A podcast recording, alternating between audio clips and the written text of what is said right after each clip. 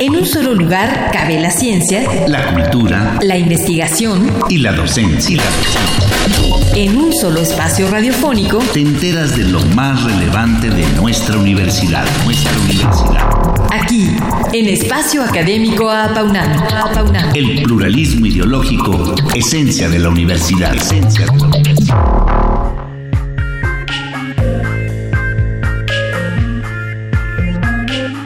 Según la última encuesta nacional sobre adicciones, en México hay 17.3 millones de fumadores, 7.3 millones son activos y 10 millones ocasionales. Pero lo peor es que no hay ni habrá ningún sistema nacional de salud que pueda atender las enfermedades derivadas del tabaquismo, ya que genera grandes costos para el sector salud, pérdida de productividad laboral y mortalidad prematura. De hecho, el Instituto Belisario Domínguez del Senado de la República reportó en 2015 que casi todo el gasto del Sistema Nacional de Salud va solo para los padecimientos asociados al consumo de tabaco. Otro gran problema es la reincidencia enorme de quienes intentan dejar de fumar. De 100 personas, solo entre 10 y 30 logran una abstinencia de 6 meses y menos de 5 de un año.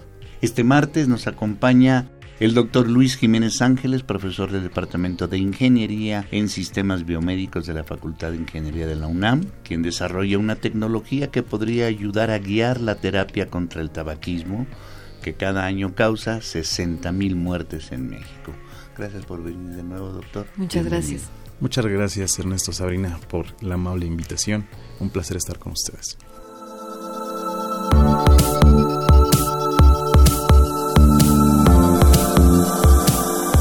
Nuestro invitado tiene los grados de ingeniero, maestro y doctor en ciencias, todos en ingeniería biomédica por la Universidad Autónoma Metropolitana. Del 2016 a la fecha, es profesor asociado C de tiempo completo en el Departamento de Ingeniería en Sistemas Biomédicos de la Facultad de Ingeniería en la UNAM y actualmente es miembro del Sistema Nacional de Investigadores Nivel 1. En su experiencia laboral ha sido ingeniero biomédico, director del Departamento de Ingeniería Biomédica del Tecnológico de Monterrey, Campus Ciudad de México, y profesor investigador adscrito al Centro Nacional de Investigación en Imagenología e Instrumentación Médica de la UAM Iztapalapa.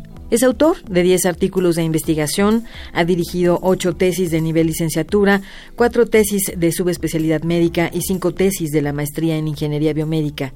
Además, entre otros, es miembro activo de la Engineering World and Health y de la Sociedad Mexicana de Ingeniería Biomédica. Bueno, pues en esta ocasión y para empezar nuestra charla, doctor Luis Jiménez Ángeles, eh, la semana pasada comenzó a hablarnos acerca de la alternativa que está creando en nuestra universidad para empezar a investigar cómo medir la ansiedad de fumar a través de un sistema óptico en quienes quieren dejar de hacerlo. ¿Podría recordarnos a grandes rasgos en qué consiste? Esencialmente consiste en desarrollar y en validar un, instrumento óptico que mida los cambios en las concentraciones de hemoglobina y oxemoglobina en las regiones cerebrales que están involucradas con el procesamiento de estímulos visuales relacionados al consumo de tabaco. Este instrumento pretendemos que sea muy económico, que sea muy accesible, que sea portátil, que no dependa de ninguna infraestructura más que la del clínico y además que esté validado clínicamente. Doctor, em, otro aspecto en el que ha resuelto indagar es el de los estímulos olfativos. ¿Por qué y cómo apelar a este otro de nuestros sentidos eh, para completar sus mediciones? Lo que hemos trabajado esencialmente con resonancia magnética son estímulos visuales y vemos la activación en la corteza dorsolateral prefrontal izquierda. De ahí se han derivado y existen reportes de muchas terapias para precisamente disminuir la actividad en esa región. Pero ¿qué pasa con el sentido del olfato? ¿Qué pasa con el sentido auditivo? Son preguntas que nos empezamos a hacer, que no, entendemos y que hay pocas publicaciones al respecto. ¿Se activan más las regiones cerebrales? ¿Se activan de diferente? ¿Cuál es el modelo que responde a la suma de estímulos visuales olfativos?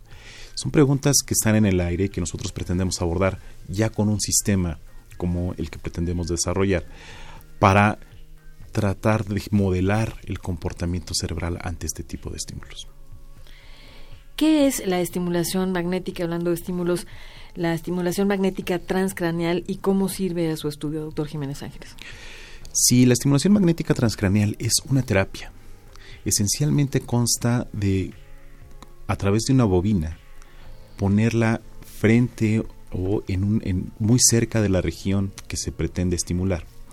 Y esa bobina genera un campo magnético oscilante. Nuestro cerebro puede ser considerado como un conjunto de conductores. por la ley de inducción de Faraday, si ponemos un conductor en un campo magnético oscilante, se induce una corriente. Por lo tanto, la bobina va a estimular, va a estimular esa región cerebral. Se ha estado utilizando y se ha validado clínicamente la estimulación magnética transcraneal a aquellos sujetos o aquellos pacientes que poseen depresión. Si, si tienen depresión, una estimulación magnética transcraneal de alta frecuencia activa, activa las, las regiones cerebrales de tal forma que el sujeto disminuye su depresión. O aquellos pacientes o sujetos con déficit de atención, que son muy hiperactivos, estimulación magnética de baja frecuencia disminuye su actividad. Es decir, se puede utilizar la, estimulación magnética transcranial como una técnica para incrementar o, disminuir la actividad en una determinada patología. Doctor, ¿cuáles son las instituciones que han de colaborar en su investigación y cómo han pensado hacerlo? Y efectivamente este trabajo ya lo tenemos, yo tengo tiempo colaborando lo empezamos en la Universidad Autónoma Metropolitana cuando yo era profesor de esa institución. Y Miguel Flores Leal, que ahora ya es alumno de doctorado, manejó el concepto de evaluación de pacientes con tabaquismo y estimulación magnética transcraneal y observó efectivamente que disminuye la ansiedad después de un proceso de estimulación en sujetos fumadores. Seguimos colaborando con ellos, evidentemente con el Centro de Imaginología Médica porque está la resonancia y nos han permitido accesar a las instalaciones y al equipo. Clínicamente vamos a trabajar con dos instituciones, el Instituto Nacional de Enfermedades Respiratorias a través de la neuropsicóloga eh, Noé Valery Díaz. Ella es la encargada de la clínica de tabaquismo en esta institución. Y el doctor Oscar Arias Carrión, que es jefe de la unidad de trastornos de movimiento en el Hospital General Manuel Egea González. Y pretendemos que nuestro equipo de trabajo esté consolidado para validar tecnológicamente y clínicamente este desarrollo.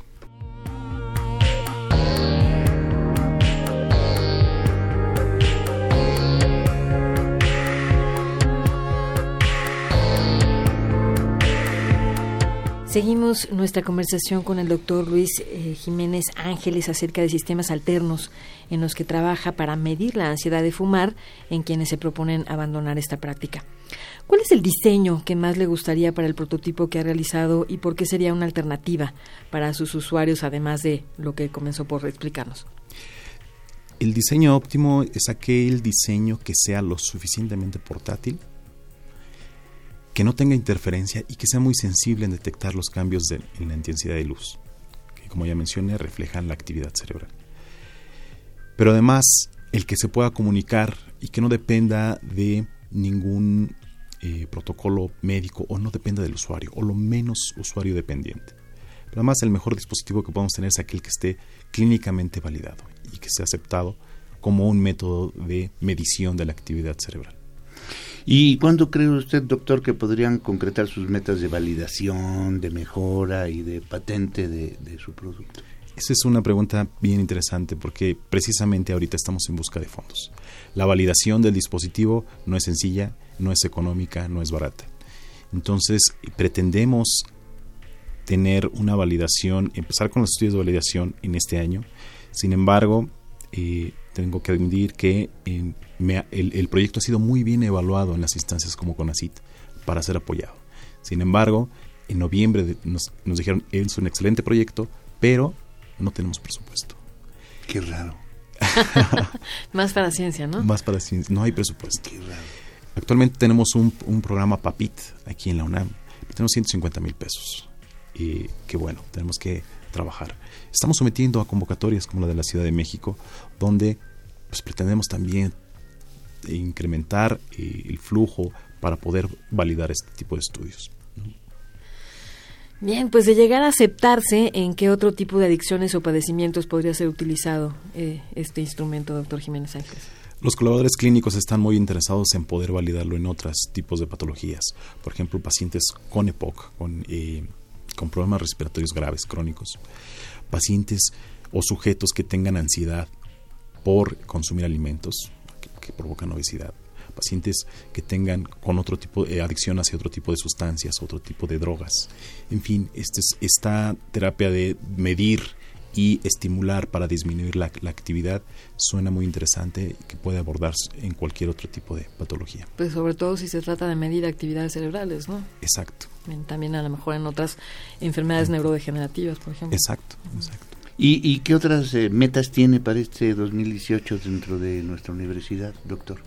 Dentro de la universidad, la principal meta que tengo es convertirme y obtener la plaza de profesor de carrera en, en la UNAM es la meta que, próxima meta, eh, la más cercana, porque este, este año participaré con el concurso de oposición para obtener la plaza.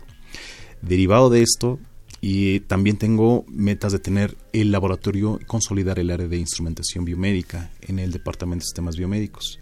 Tres líneas, tres ejes, investigación, innovación y docencia que serán las, los ejes fundamentales de esta área y que son los del departamento, como lo ha demostrado, como lo ha dicho el, jefe del departamento. ¿Y qué se requiere para la posible patente de su, de su herramienta una vez que esté lista? Estamos muy conscientes de que la protección tanto intelectual como industrial de nuestro dispositivo se tiene que hacer en estos principios, desde el principio y hasta el final. Estamos muy conscientes que tenemos que patentar marcas, tenemos que patentar modelos, tenemos que proteger el software desarrollado para procesar las señales. En fin, tenemos que asesorarnos de todo un conjunto de expertos en la, en la protección de propiedad intelectual e industrial para que este dispositivo llegue, en los mejores de los casos, a una transferencia tecnológica y que la UNAM tenga eh, los beneficios que corresponden. Bien, pues hasta aquí nuestra entrevista, ya que está por concluir el tiempo de nuestro programa, pero agradecemos a ustedes, amables radioescuchas, así como al doctor Luis Jiménez Ángeles, por habernos hablado acerca del trabajo que hace en la UNA. Muchas gracias. Muchas, gracias por la invitación.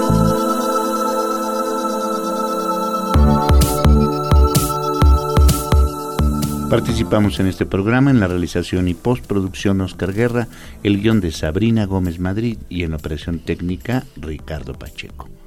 Coordinación de la serie, licenciado Francisco Guerrero Langarica. A nombre de todo el equipo de trabajo nos despedimos de ustedes al micrófono, mi compañero Ernesto Medina, quienes habla Sabrina Gómez Madrid, quienes agradecemos su atención y los invitamos a participar en este espacio a través de nuestro correo electrónico, en el que con mucho gusto recibiremos, como siempre, sus opiniones y sugerencias. Todo en minúscula con doble A al inicio, a paunamarroba, correo.unam.mx. Los esperamos el próximo martes a las 10 de la mañana, aquí en Radio UNAM.